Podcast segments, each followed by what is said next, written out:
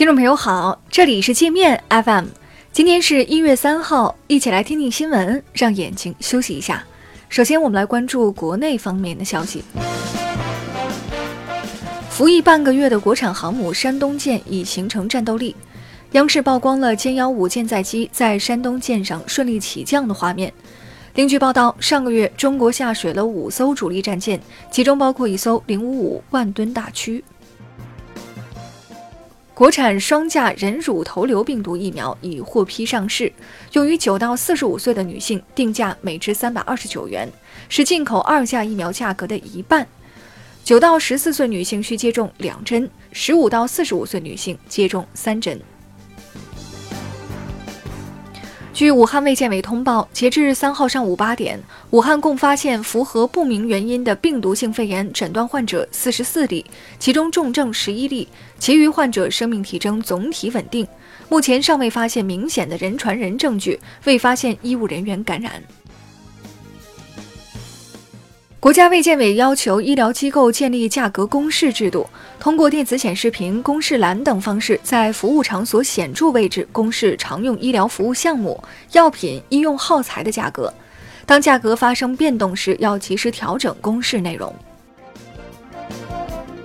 长江研究所首席专家危奇伟称，长江特有物种长江白鲟已经灭绝。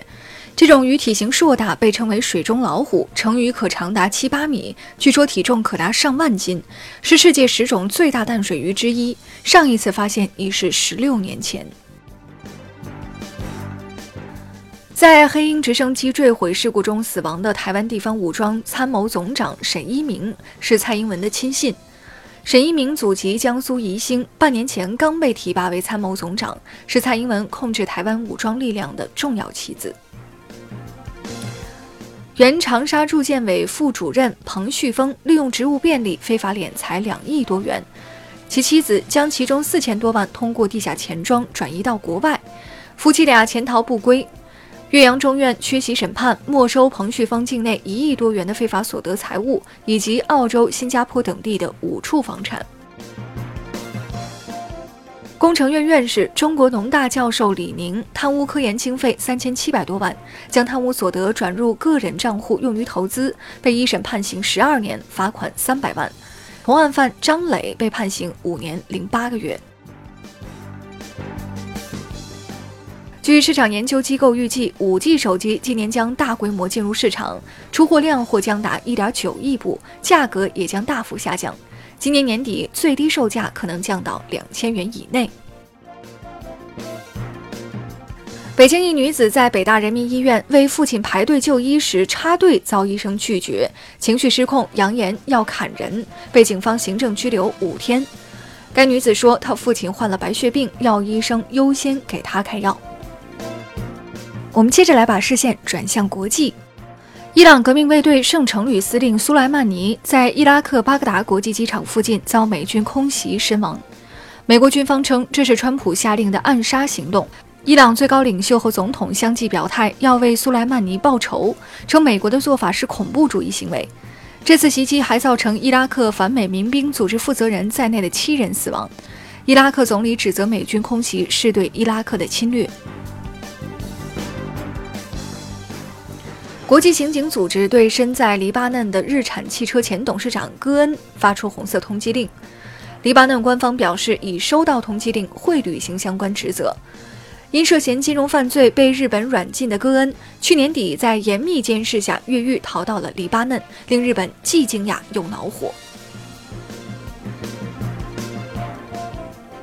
澳大利亚山火燃烧了三个多月，至今未被扑灭。不仅烧死了十几个人，烧毁了上千栋房屋，还造成了严重空气污染。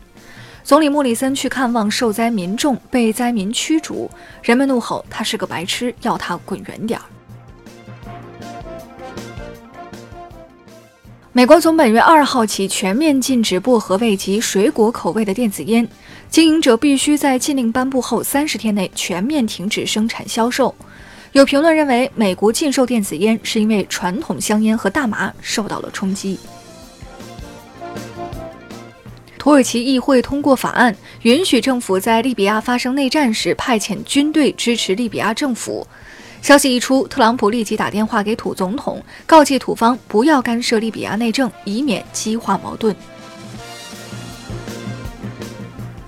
英国一个鉴宝专家遭 BBC 主持人恶搞，这个主持人从地下挖出一瓶尿液和酒的混合物，请鉴宝专家鉴定。专家品尝后竟然说那是一瓶珍贵的美酒。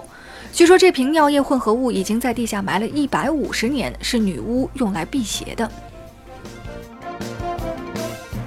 那好了，以上就是今天节目的全部内容了，感谢您的收听。